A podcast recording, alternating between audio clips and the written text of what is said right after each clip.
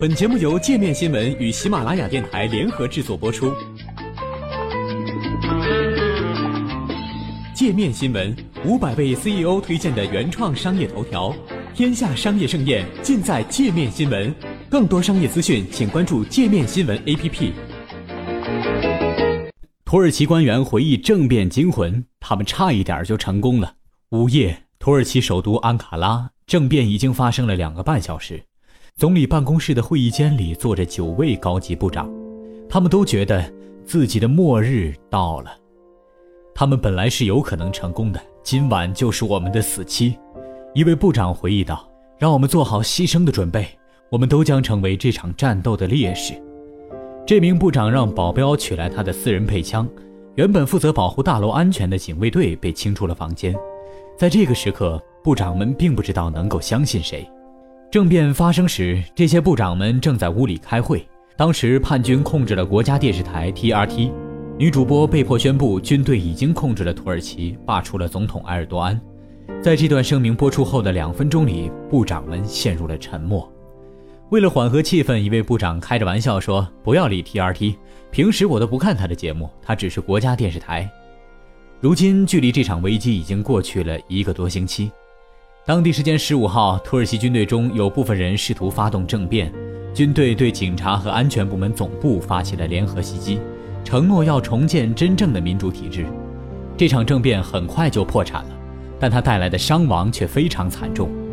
在激战中，数百人丧命，上千人受伤。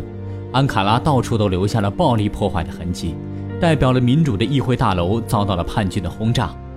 许多观察人士认为这场政变很业余。但土耳其官员们的看法却与这种说法相左，这是一场经过精心策划的政变，而且差一点就成功了。政变当天，安卡拉土耳其内政部长和其他高级官员被邀请到军队总部参加一个高级别安全会议，会议原计划在下午五点后召开。事后证明，这只是叛军试图将内政部长控制起来的一个幌子而已。当天，内政部长因公务繁忙，并没有参会。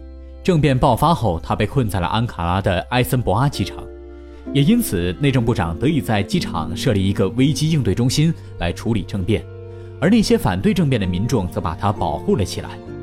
其他人就没有这么幸运了。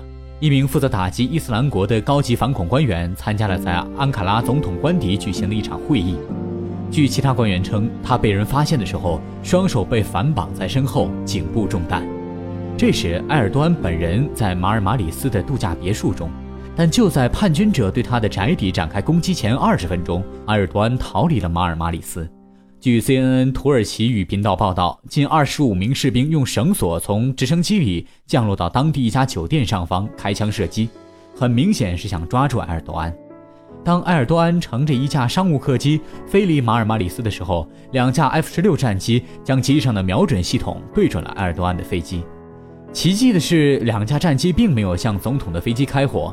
一名高级反恐官员告诉《卫报》，这是因为埃尔多安的飞行员通过无线电告诉战斗机飞行员，称这架飞机是土耳其航空公司的班机，并不是总统的私人飞机。这都是后话了。据称，在晚上九点左右，执政党正义发展党一名老牌议员的兄弟德斯利将军下达了发动政变的指令，派出特种部队士兵逮捕了军队的高级指挥官。坦克开始驶上安卡拉的街头。一小时后，叛军封锁了伊斯坦布尔的博斯普鲁斯和穆罕默德二世大桥。在安卡拉，国家情报大楼和警方总部遭到了空中打击，直升机攻击了位于警方总部大楼最顶上三层的情报部门，大量玻璃窗和墙体被炸成碎片。这是一场噩梦，警官卡鲁库鲁克说。他参加过联合国在科索沃的维和行动，政变当晚一直在警方总部大楼。卡鲁库鲁克回忆道：“我们最先想到的就是如何能活下来。之后，我们开始使用小型武器向直升机射击。在总理办公室里，绝望的气氛蔓延开来。部长们决定在议会大楼中做最后的抵抗。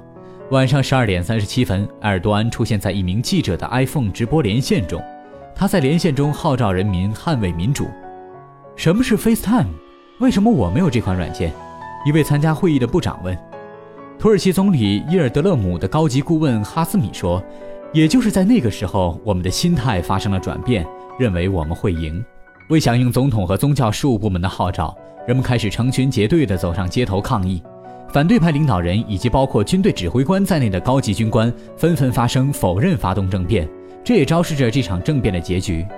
从埃尔多安发表讲话到凌晨四点政变平息的这段时间是段关键时间，之间究竟发生了什么将成为官方的秘密。午夜一点，有官员称。西北部城市布尔萨市的警察局长逮捕了当地的军队指挥官。这名指挥官掌握了一张长达六页的名单，名单里列出了政变之后准备新任命的法官和军官的名字，还有些支持政变的士兵手中握有一串加密的电话号码。这些号码都是用来接收上级命令的。有不少关键的时刻，哈斯米说，这场政变事实上经过了精心策划，但领导层和民众们的突然行动破坏了整个计划。